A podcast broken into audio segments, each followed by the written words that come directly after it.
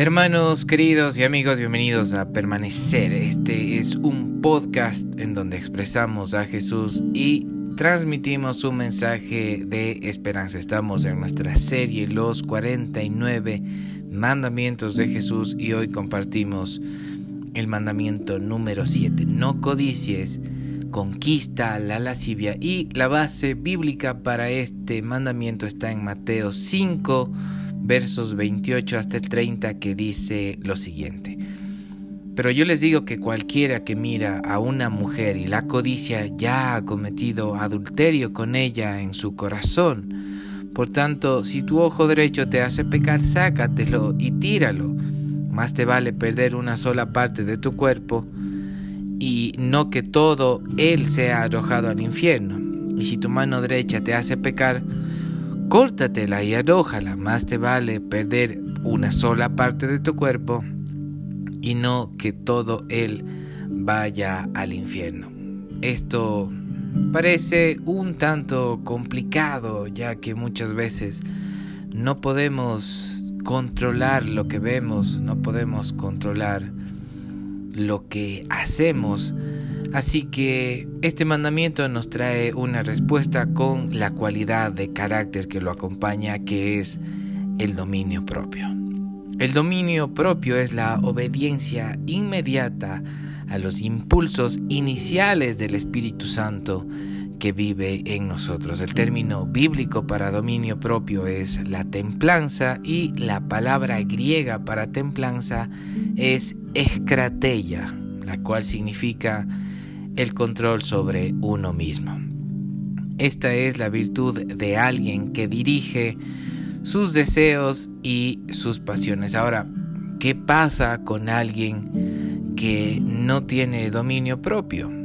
Proverbios 25 versos 28 dice lo siguiente, como ciudad sin defensa y sin murallas es quien no sabe dominarse. Hermanos queridos, esta cualidad de carácter es muy importante para nosotros los creyentes para poder alcanzar el triunfo en la vida cristiana y así recibir el honor y el agrado del Señor. Pablo usa una analogía de un corredor en una carrera atlética Primera de Corintios 9, desde el 25 hasta el 27, dice lo siguiente, todos los deportistas se entrenan con mucha disciplina, ellos lo hacen para obtener un premio que se echa a perder. Nosotros en cambio por uno que dura para siempre, así que yo no corro como quien no tiene meta, no lucho como quien da golpes al aire,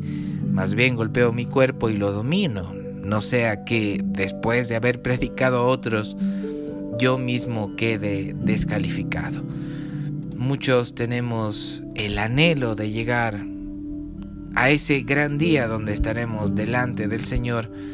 Y para esto, hermanos queridos, y tener ciertamente el éxito en nuestra vida con Dios, necesitamos dominio propio y aquí la importancia de la disciplina. Pablo nos muestra que para un corredor es importante la disciplina porque así entrena y se capacita para la carrera. Sin embargo, la vida cristiana no es solamente una carrera, sino de esta dependerá nuestra eternidad. Segunda de Timoteo 1.7 dice lo siguiente pues Dios no nos ha dado un espíritu de, timidez, sino de poder, de amor y de dominio propio.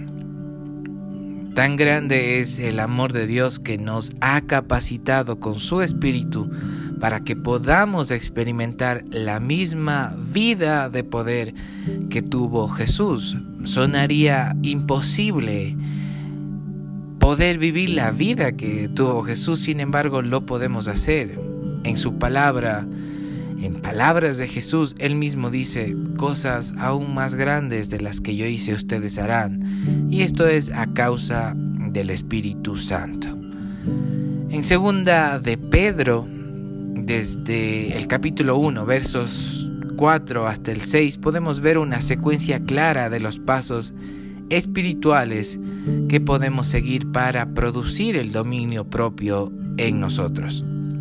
Dice lo siguiente, habiendo huido de la corrupción que hay en el mundo a causa de las concupiscencias, poniendo toda diligencia, por esto mismo añadan a su fe virtud, a la virtud conocimiento y al conocimiento dominio propio. Para llegar ciertamente a este dominio propio, primero tenemos que empezar con nuestra fe, pasar por la virtud y algo importantísimo que precede al dominio propio es el conocimiento.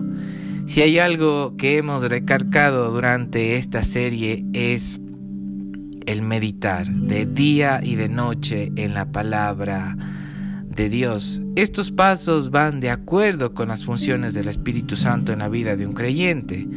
Cuando nosotros ejercitamos nuestra fe en Jesús, el Espíritu Santo viene a morar en nosotros y así también podemos pedir que seamos llenos del Espíritu Santo.